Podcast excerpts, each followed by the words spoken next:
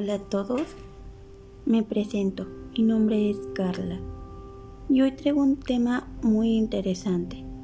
Díganme, ¿cuántos de ustedes no se han sentido acomplejados con su cuerpo o lo han odiado solo porque la gente hace comentarios indebidos? Y esto incluye hombres y mujeres. Así es, los hombres también se acomplejan aunque muchos de ellos no lo quieran aceptar, pero sí pasa. Y hace poco la estaba pasando fatal, porque yo soy una mujer gordita, llenita, como lo quieran llamar. Entonces escribí este mensaje para mí y hoy lo quiero compartir con ustedes. Se llama Amor Propio. Y va así. Todas las mañanas al despertar voy a mirarme al espejo y siento que por más que me esfuerzo, no hay cambios. Sigo siendo la gorda de siempre. Trato de comer poco y saludable. Todos los días hago ejercicio. Cuando siento que ya no puedo más, cierro los ojos y recuerdo cada palabra de cada persona que se burla de mi peso. Mi esposo siempre me mira con amor y me dice, eres hermosa y así te amo. Aunque eso me levante la autoestima, siento que aún así debo dar lo mejor de mí y tal vez ya no tenga que hacerlo por lo que digan los demás, sino por mí. Tal vez tenga que empezar a tener que quererme a mí misma. Tal vez algún día pueda estar delgada o tal vez no. Pero está bien. Eso no me hace menos como mujer ni como persona.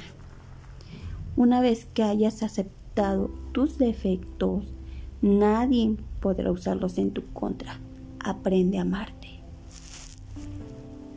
Y la verdad, la última parte que dice, una vez que hayas aceptado tus defectos, nadie podrá usarlos en tu contra.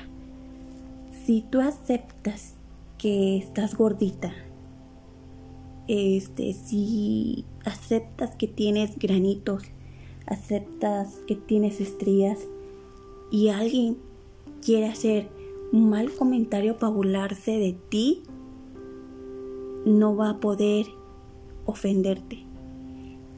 Tú misma o tú mismo puedes reírte de ese comentario. Y ahí le vas a demostrar que te amas tal y como eres.